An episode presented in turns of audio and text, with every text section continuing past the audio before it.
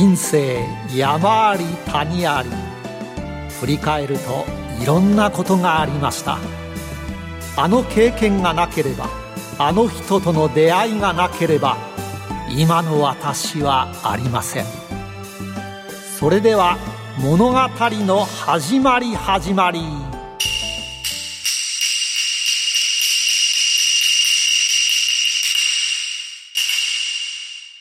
企業トップが語る人生波乱万丈。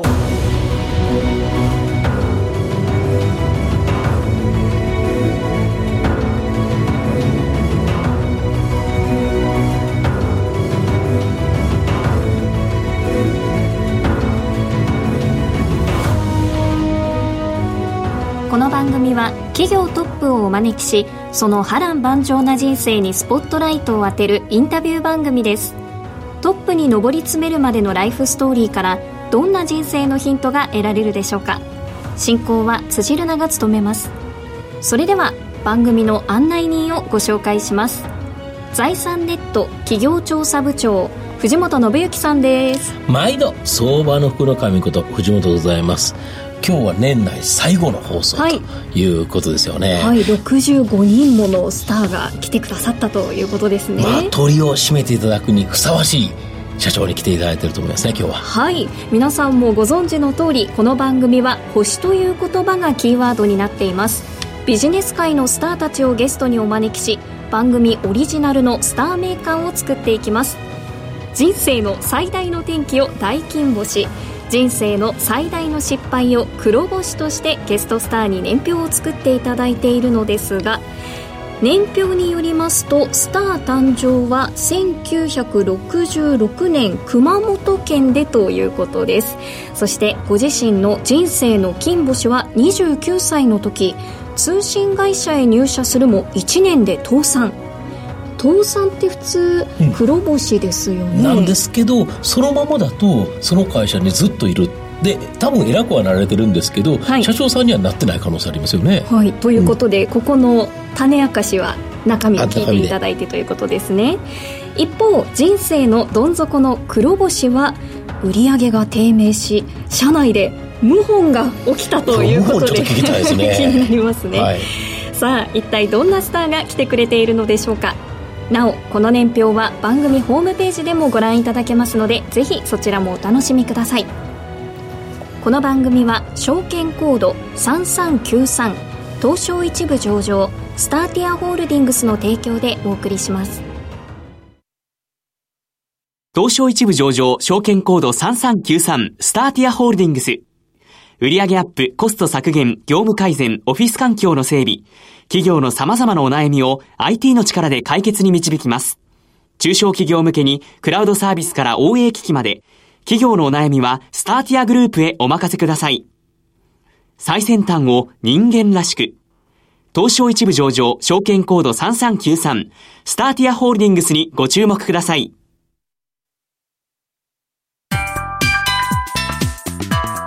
スター本郷古今東西。それでは今日のスターをご紹介します。証券コード3393東証一部上場スターティアホールディングス代表取締役社長兼最高経営責任者本郷秀幸さんです。よろしくお願いします。よろしくお願いいたします。何度もお伝えしてきたこの証券コードですが、はいはい、えー、会社を紹介させていただきたいと思います。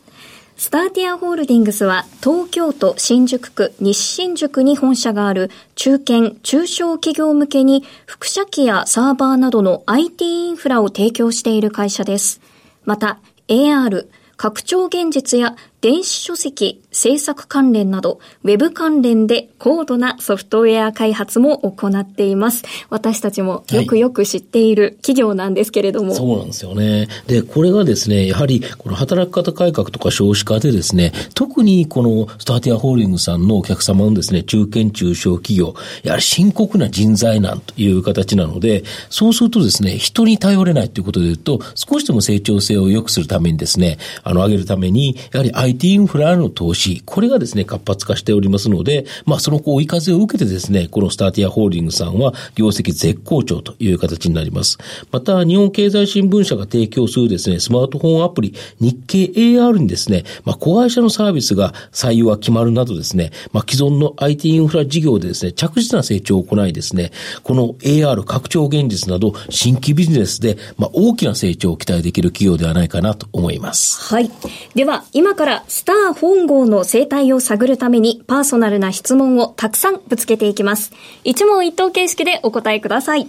それでは、よーい、スタートスターが誕生したのはいつ ?1966 年5月です。年齢はおいくつですか ?52 歳です。出身地はどちらですか？熊本県の長須町という田舎町です。子供の頃のお父様のお仕事は？進学塾の経営をやっておりました。兄弟は何人ですか？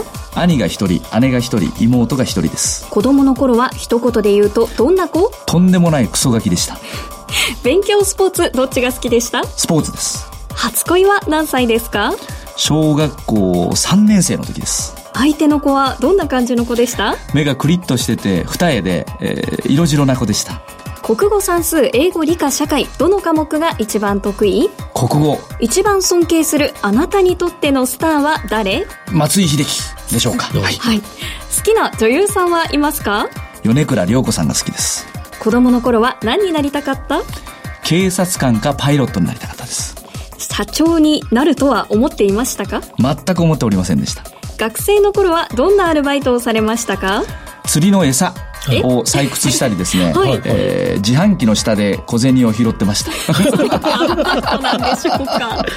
社会人1年目はどこでスタートしましたか？えー、寝具の訪問販売の営業からスタートしております。好きな言葉、座右の銘などはありますか？努力できることが才能である。夢は大空へ。努力は足元へ。それではご自身の人生を漢字一文字で表すと忍。どの忍ですか？耐え忍ぶ忍ですね。忍者。はい。忍者の忍。忍者の忍とちょっと違う。忍ぶと忍者忍ぶですね。はい、それでは最後の質問です。私辻るなを一言で表現してください。浅田真央ちゃん。お。お同じ名古屋出身で、今まではないですね。意外と人物に例えられたことってないんですよね。ないですよね。そうですか。はい。浅野真央さんはあれなんですよね。僕と生年月日一緒なんですよね。あ、生年月日じゃないですね。生年月日が9月25日、新潟164センチと、血液型と身長も一緒なんですけど、年齢と体重だけだいぶ違います。年齢と体重はだいぶ違いますが、はい。さて、藤本さん、私が個人的に気になったのは、うんうん、それってアルバイトですか？っていう。まあ、ありますよね。うん。でも、その前だけど、あの、ホテルでも働かれてますよね。そうですね。あの、ホテルでも、えー、昼間、ホテルの専門学校通いながら、夜はベルボーイで、あの、深夜、夜勤ですね。あの、働いてました。はい。あと、あの、お子さんの頃は、本当になんか、クソガキだったとおっしゃられてる、はい、具体的に、この塾経営されてると、いや、なんとなく、あの、ああそこのお行儀のいい子じゃないと、はい、やっぱりなんとなく、お父さんのメンツとかありますよね。そうですね。それ、それどんな感じだったんですか、もう本当に、あの、本郷先生のところの、うん、バカ息子と、本当の息子とよく言われてました。で、自分の中ではでも、うん、勉強やればできるんだと、うん、やらないだけなんだと、俺は頭いいんだというふうに妙な、なんか自信だけはありましたが。実際はどうだったんですか、実際はあんまりできませんでした。で、あれですよね、結構、あの、スポーツやられてますよね。小学校でサッカーとかバスケット、はい、中学ではバスケットですか、はい、これはやっぱりスポーツ得意だったって感じですか？スポーツはできてた方だと思います。なるほど。はい、で、そこから、まあ、高校行かれて、ただ高校ではスポーツされなかったんですか？えー、帰宅部でしたね。はい。はい。これ、まあ、あの、やってもよかったんでしょうけれども、うん、まあ、なんでしょうね。あの、好きな部活というか、うん、あまりなくてですね、うん、うん。えー、サッカーか、どうでしょう、バスケかなんかやりたかったんですけど、バスケ部はあったんですけどね、うんうん、まあ、なんか、うん、ちょっと違うかなという感じですね。なるほど。はい、で、バンドとかやってたんですか？バンドそうですね。どちらかというと、そっちの方に、ビジュアル系の方にですね。ビジュアル系に。はい。大会系の癖してですね。いやいや ビジュアル系の方に走った嫌いがありました、ね、バンドだったら楽器何やってたんですか？えっと、ギターを。ギターやってました。一番モテるところじゃないですか、前に出て。いや、やっぱりボーカル以外はダメですね。まあ、それはそうかもしれない。ボーカルがみんな持ってっちゃいます。そうかもしれないですけどね。はい、で、あの、所長はですね、あの、東京に、はい、そこまで熊本におられたんですよね。はい、そうです。で、そこから、東京のホテルの専門学校、なんでここに行こうと思ったんですか？はい、もう、小中高とですね、うん父親の、あの、影響で、はい、えー、あまりいい思い出がなかったもんですから、はい、ともかく海外行きたいと、はい、海外行くためにはホテルマンになった方がいいだろうと。うん、じゃあホテルマンになるためにはホテルの専門学校行こうと。うん、もう単純にそれだけの理由でした。なるほど。で、ホテルの専門学校行って、で、あれですね、ホテルでバイトもされたんですよね。にもかかわらず、はい、ホテルに就職しなかったってなんでですか、これ？もう見えましたね。はい。はい。あの、資本主義の中身が見えたというか。なるほど。やはりもう、一流の大学出てる人間はもう、3ヶ月半年ホテルに就職してもということですね。はい、あの仮に自分が専門学校出てですね、卒業したとしてもですね、うん、おそらくあの、内定はもらえるとは思ったんですけれども、うん、まあ、えー、一流の、えー、それなりの大学を出た方々のキャリア組と比べるとですね、うん、まあ現場で努力しても上がれるレベルっていうのが、うん、えー、このくらいなのかなっていうのがこう2年間アルバイトしてて見えた。と言いますか、うん、はい。社長のあの言葉ですごいなと思ったのは、はい、ホテルは働くところじゃなくて、はい、あの、使うところ、楽しむところ。そう思う何かきっかけとかエピソードがあったんですか？えー、当時ですね、ちょうど私がやってた時にあの、えー、サミットが、はいはい、あの、ニューオータニで、はい、えー、ありましてですね、私はニューオータニに働かせていただいてたんですけども、うん、ニューオータニで、うん、まあ、世界中のマスコミの方々が集まって、脚光を浴びるようなところがあるんですけども、うん、えー、世界中のね、まあ、あの、外国人の方々が来るわけですね。で、こんな体、僕の何倍もでかい体の人たちが、スーツケースを軽々持って行ってるのを、僕がベルボーイで、いただいてですね、こうやって荷物をこうやって運んでって、1ドルもらって、喜んでるわけですよ。俺は何をしに来たんだと。俺は熊本からこんな1ドルルもらって喜んでる、ね、喜ぶために来たんじゃないぞと、うん、そこで強烈に思ったのは、やっぱり、ホテルっていうのは、あの、働くのは素晴らしいことだと思うんですけども、うん、私の場合は、ホテルっていうのは使う側の人間にならないとダメだなと、いうふうに、その時にすごい思った次第ですね。ですから、決してホテルの仕事、職業そのものが、あの、ダメとか、そういうことではなく、私は使う側の人間になってみたいなっていうことをその時にすごくかっこよく見えたっていうんですかね。あの、チップを払ってこう、ベル持ってってくれみたいなね。そういう、かっこいいなみたいなね。俺もちょっと使ってみたいなっていう。まあ、どちらかというとそういうふうに感じたっていう。なるほど。ところでしょうか。はい。なるほど。で、それで専門学校を卒業されて、寝具の販売会社なぜ入ったんですか、これ。はい。あの、専門卒なので、うん、まあ、大した職業は選べないですね。それから、自分自身が能力をつけていかなきゃいけない。うん、そのためにはですね、やっぱり営業力が一番大事なのかなっていう。まあ、そういう物を売れる力ってですね。力ですからね。はい、で、そこ、そう思うとですね、やっぱり一番厳しい中に身を置くことが、うん、成長の近道ではないかなっていうふうに思った。これ、ね、布団のせん、あれですよ、訪問販売って大変ですよね、はい、あの、はっきり言ってものすごく大変です。そうですよね。はい、ピンポーンって言って、はい、で、お布団、羽毛布団いかがですか、っていう感じなんですよね。そうですね。もともとそんなに買うもんじゃないから、いやそそこをなんとか うまく売るということですよね。そうですね。お客さんの心を掴んで。だからこれが売れたら、他のものも売れますよね。はい。もうあの、やってる時はそうは、あの、うん、思わなかったですけども、うん、やってしばらく経って3年5年経ってきた後に、うん、あ、なんだと。こういうことかと、うん、いうことはすごくコツっていうんですかね、うん、営業のコツということはすごく自分で理解できましたので、うん、これが売れるんだったら本当に今、藤本さんおっしゃったように、何でも売れるなと。逆に言うとそのこれだけのコミュニケーションがあれば、部下とも同僚ともね、上司とも、えー、いろんな部門の人間とも、コミュニケーションを取れるなっていう自信はつきましたね。なるほど。で、はい、部合だから100万円ぐらい月に稼ぐぐらい。そうなんです。この頃100万ってでかいですよね。ですね。はい。大体毎月100万ぐらいをもらって、ってましたね。ええー、そんなにあったら、はい、もう今、布団屋さんじゃないんですかそう、布団屋さんね。布団屋さん、布団屋さんじゃないですもんね。違いますね。違いますよね。はい、で、そこで NTT が民営化されたときに、はい、転職しようというのは何だったんですか、これ？えっと、布団は布団で、えー、決して、えー、布団屋さんがですね、ダメな職業だとは思わないです。あの素晴らしい職業だとは思うんですけれども、自分がこの6年間、7年間、あの、訪問販売でね、えー、培ってきた能力を、別のもっとね、えー、新しいマーケットだとか、もっと成長していくマーケットに対してどのくらい。まあ、布団って言ってもそんなにね、日本人がそう増えていくわけじゃないから、布団の枚数増えないですもんね。はい。ですから、そう思ったときに、うん、あの、伸びていく業界って思ったときにですね、うん、ちょうどまあアメリカがその何年か前に、はい。はい、えー、通信会社が民営化になって、日本も、はい、はい、えー、日本も通信会社が3社ぐらいですかね、うん、できて、国際電話と海外、あの、国内、市外電話と3社ぐらいずつできてですね、うん、えー、新しい、えー、市場が出て、できるということで、まあ、つまり官から民に、うん、えー、マーケットが大きい市場が動くときっていうのは、これひょっとしてものすごくチャンスなんじゃないかと。で、これを6年間培ってきたね、えー、訪問販売で培ってきた能力、営業力をここにぶつけたら、まあどういうこう、アウトプットというか、えなるのかっていうのに対して少しちょっとワクワクしてた自分もいてですね、その通信という全く、えー、違った、えキャリアを選ぶことに決めました。なるほど。で、そこで大電年の代理店に転職されたと。そうです。いうことで、これも売れたんですよね。売れました。でも売れて会社黒字なのに、はい、なぜか倒産しちゃったんですよね。そうですね。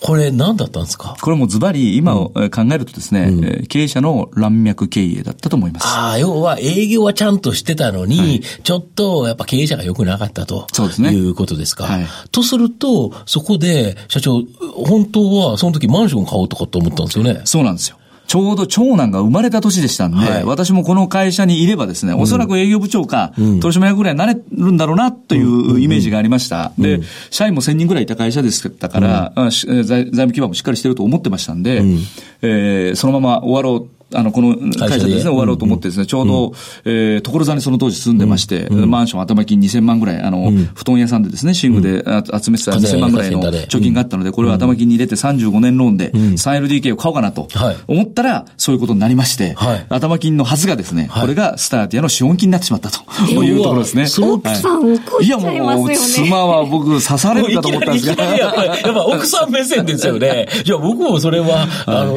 子供ができたところで、家買おう、それを、その会社がつ、まあ、潰れちゃったって言われたら仕方ないんですかね、はい、やっぱり。もうそんな冒険はしなくていいから、うん、家族を安定して、うん、うん暮らせるあなたには責任っていうふうに言いそうですよね。ねまあ、だから、これ潰れてなかったら絶対できてないですよね。そうですね。やってなかったと思います。すね、はい。で、潰れちゃったから、はい、まあやっぱ背に払うという部分もあり、ね、しかも同僚とか様々な方が押してくれたということですか、はいはい、そうですね。あの、本郷さんも、えっ、ー、と、やってくださいと。うん、本郷さんやるならついていきたいと。うん、そういえば、昔酔っ払ったところでね、言ってましたねと。本郷さんなんか、やりたいと、ね、やりたいって言ってましたし、なんか、貯金2000万ぐらい持ってるって本郷さん言ってましたよ。えー、そうですね。頭金を、頭金を入れて僕らはついていきますみたいなね。はい、そんな話になりました。そうかと。はい、だんだんビール飲んでいくうちに、だんだんだんだん途中から周りもうまいわけですよ。はいはい、本郷さん、本郷マネージャーって言われてたものが、はい、本郷社長とか言われて、俺もなんか社長やれるのかなみたいな。あの、だんだんだんだん調子に乗ってきましてですね。うん、でも、あの、西武、新宿線を乗って家に帰る頃はすっかりもう自分が社長の気分みたいなね、うん、感じで、え妻の顔を見て青くなりまして、あ、やばーみたいな、マンションの話だったみたいな、そんな人生でしたですね。だけどそこでやっぱ思い切っていって、はい、そういう3、4年ぐらいぐわっと伸びたんですよね。そうですね。はい、ただ3、4年経って、はい、ただこれ96年に、はい、えっ、と、この会社できて、テレコムネット、はい、今のスターティアホールディングさんができて、はい、2001年には、この売上低迷で、あの、謀反って何ですか、これ？いや、これですね。実は、えー、当時、まあ営業の組織で、今みたいに技術力も何もね、ないもんですから、ともかく営業の会社だということで、うん、えー、去る者は追わず、うん、来る者は拒まずという体制だったんですけども、その割には、社員を大事にする、大事にするって言ってるんですよ。だけども、普通に考えたらですね、賢い人間わかるんですね。うん、本郷さん大事にしてませんよね、と。うんうん。確かに大事にしてなかったです、今思えば。うんうん、ということで、ある日、社員からソース感を食らうようになってですね、はい、できる人間から組織が腐っていくと、はい、辞めていくということで、うん、大量にね、うん、えー、社員が数十人まとめて辞めまして、うん、それまで100坪ぐらいのオフィス借りてたんですけども、ガラガラなんですね、見渡したら。はい、はいで、帝国データバンクの方が調査に来られたんですけど、うん、本郷さん、都落ちですかと言われましてね、うん、これがショックでして、ただもう言い返す言葉もなく、うん、やっぱりその、社員はパートナーであり、あの、仲間でありね、同志であり、大事にするっていうんだったら、やっぱ本当にね、口だけじゃなくて、えー、福利厚生もね、体制も含めて大事に、大事にしていかないとですね、えー、長期のね、会社の発展、繁栄っていうのはないなということを、この時は、もうこの思い知らされましたね。なるほど。はい、そこで、まあ、企業当初の思いに立ち戻って、会社を改革したということですか、そうですね。なるほど。はい、で、そこから、えっ、ー、と、4年ですか、2005年ですから、はい、4年でマザーズに上場ということは、V 字回復ですか？そうですね。V 字回復でしたね。そうですよね、はい、そうじゃないと、これ上場できないですもんね。やはり、そこを一回、やはり、起業して、いけるぞと思って、そのまま上がったんではなくて、一、はい、回、ドスンと落ちてから、逆にこの落ちたことって今から考えるとよかったんじゃないですか？よかったんでしょうね。うん、はい。ももちろんその辞めた社員には残念なんですけど、まあ、まあ申し訳ないですけどね。残念なことではありますが、うんうん、よかったかなと、うん、いうことはすごく思いますね。そうですよね。もう、企業文化を作らなきゃいけないとか、新卒やっぱり採用していかなきゃいけないだとか、うん、取った人間を教えてちゃんと教教育をしてですね、で、大事にして、もうやめるのが嫌だ。っていう文化というか、うん、はい、そういうことですね。うん、我々もそう、あの、やめてもらうのは残念だし、悲しいし、うん、やめるってことがあっちゃいけないっていうふうに思いっきり変わりましたので、それが今につながってるのかなというふうにはすごい思います。なるほど。そこでマザーズに上場して、まあ金をカーンとついてると思うんですけど、はい、どう思われました？一言で言うと、ものすごく感慨深かったですね。ものすごい短かったんですけれども、うん、こう、人生300年ぐらい生きたんじゃないかぐらいの、この10年間ぐらいでですね、うん、創業して確か10年ぐらいでほぼ、うん、ほぼ10年で上場したんですよね。で、あの、デューデリーっていう、まあ、ショートレビューというか、デューデリーにトーマスさんに入っていただいた中で、当時ですね、言っていただいたのが、えっと、久しぶりにこんな綺麗な会社を見たと。何もないですね、本郷さんと。本当に何もないですねって言われたんですね。これ私の最高のこの褒め言葉で。というのは私は会社の倒産を経験しているので、はい、やっぱりトップはやろうと思えば、いろんなことができますよね。うん、それをやれるんだけども、やるかやらないかっていうのはトップのその道徳心次第で。まあそうですね。そういう意味で会社の経費か自分のお金かっていうようなこと、要は公私混同若干大体してますよね。はい。で、その当時、もう本当に何もないねと。本郷さん、この通りに利益が出るんだったら本当にいけるよと。いうことで、当時ですね、監査法人の方から言われたのが、うちの監査法人の中で、えっ、と、最短記録ですと。本当に何もなく、ストレートに承認までですね、うん、あの、証券会社様の、うん、公開引受部から審査部行って、審査部から東証の審査、全く一回も引っかからずに、えー、IPO まで行きました。これは結構自分の中では IPO したことも、あの、すごい自慢なんですが、えー、何もなく、やって、えー、IPO できたっていうことはですね、えー、私にとってもおそらくいるみんな従業員の方々も誇りに思ってくれてるんじゃないかなと思います。で、株価もかなりついたんですよね。そうですね。えー、当時180億ぐらいの、うん、時価総額。時価総額だったですかね。初日が、えー、初値がこう、あの、つかずですね、はい、翌日持ち越しでしたですかね。はい。はい。で、ただそこからちょっと暗かったんですよね。はい、えー、ボロボロになりまして。はい。はい。高千穂が時価総額最、一番低いところ何億までいったんですか？えー、確かですね、5億を割ったことがありましたね。180が5ですか？はい。36分の1ですか？ちょっと株価大変ですよね。大変でしたね。はい。え、何があったんですか、そこで。これはどうなんですかね、その、事件のことはちょっとお話してもいいんですかね？はいはいはいあの、ライブドア事件、ライブドアショックがあってですね、これが、我々が2005年に上場、2月の20日に上場した翌年の1月の確か14か17ぐらいだったと思うんですけど、ここからですね、マザーズ銘柄、IT 銘柄は全部粉飾やってんじゃないかと、売れ売れ売れ売れ売れ、売れーって下がってってですね。下がってってですね、もうボロボロでしたね。まあ、どの会社もという、別に、え、ある会社がって。風評被害みたいな。まあ、風評被害というか、マーケットからお金がなくなったんですね。そうですかね。はい、まあ、そんな形になって、ただそこからまた復活していったということですね。そうですね。もう本当に株価が、あの、悪い時に、えっと、下を向いててもしょうがないので、これから株価が悪いっていうことはどういうことかって、これは逆に言うとですね、あの、多少ね、変な IR を、えー、オーバーにね、やる必要もなく、じっくりこう、自分の事業モデル、自社の中に目を向けてですね、業務の生産性だとか、競合優位性だとかですね、新しい投資だとか、いろんなものをやるチャンスだと思ったんですね。ここで我々は事業モデルを大きく、ストック事業、今のサブスクリプションモデルっていうやつですね。ですね。はい、えこちらに大きくシフトチェンジをしたことによって、一時的に売上と利益が下がったんですけれども、ここでシフトチェンジをしたおかげでですね、本当に今では、えー、年間で50億円以上のストック事業、サブスクモデルによる収益。いや、コツコツ積み上げ型で、はい、えっ、と、今後やっぱり右肩上がるということを前提になるということですよね。そうですね。はい。これに、あの、業態変更ができたっていうのが非常に大きかったかなと思います。はい。今年マーケットではサブスクリプションという言葉非常に話題になりましたが、うん、その苦しい時に生まれたモデルだったんですね。うんうん、そうですね。はい。ここまではスター本郷の過去を振り返るスター本郷古今搭載をお送りしました。スター本郷現在未来ここからは現在未来のお話を伺っていきます。まあ、企業の中心には天の北極星のようにですね、不動の思いっていうのがあると思うんですけど、御社の北極星目指すもの何でしょうか？やはり倒産を経験してますから、はい、えー、創業者がいなくなっても、うん、創業メンバーがいなくなっても、うん、永続的に成長し続けられる組織、うん、会社、うん、あ、サービス、商品、いろんなものを作り出していけるような、会社、集合体でありたいと思います。なるほど。だから、あの、切り替えられて、あの、コツコツストック型で積み上がるモデルに切り替えられたということですよね。ね。はい。なるほど。あと、スターティアホールディングス、今後どんな会社にしていきたいですか？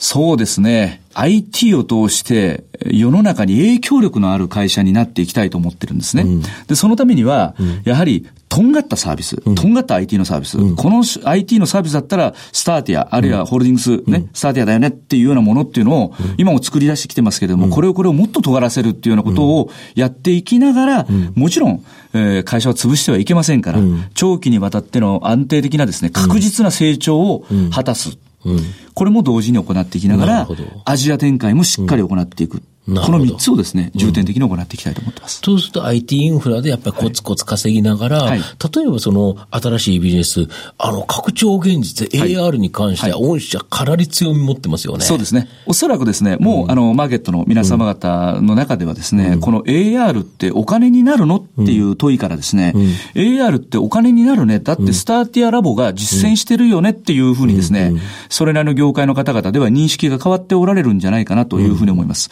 つい先日、日経 AR、日経様にもですね、導入いただいて、当社とオプトさんと3社でですね、え連合を組んで、えもう一度、え広告、紙媒体の広告においてもですね、どのくらいの費用対効果があるのかって、これ測ってみないとわからないねと。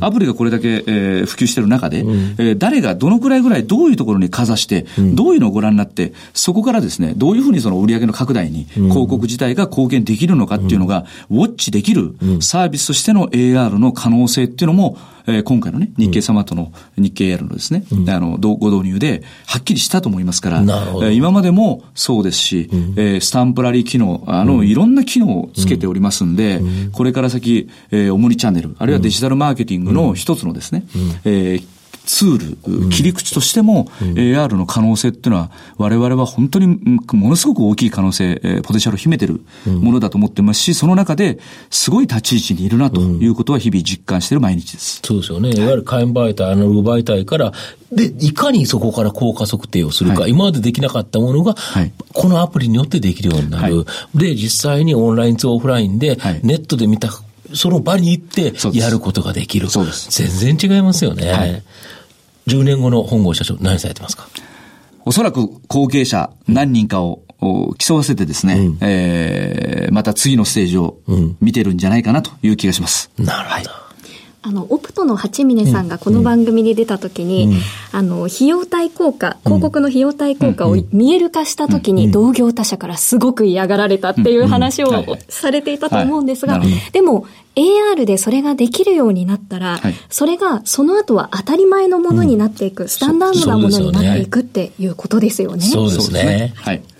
今日のゲストは、証券コード3393東証一部上場スターティアホールディングス代表取締役社長兼最高経営責任者本郷秀幸さんでした。本郷さん、ありがとうございました。ありがとうございました。どうもありがとうございました。さて、そろそろお別れの時間です。さて、藤本さん、うんスター本郷お酒を一緒に飲んだらポロッと本音を言って楽しそうですね。人がどんどんついてくるっていうのが分かりましたよね。めちゃめちゃなんか面白そうですね。はい、ここまでのお相手は？藤本信之と辻るなでお送りしました。この番組は証券コード3393東証一部上場スターティアホールディングスの提供でお送りしました。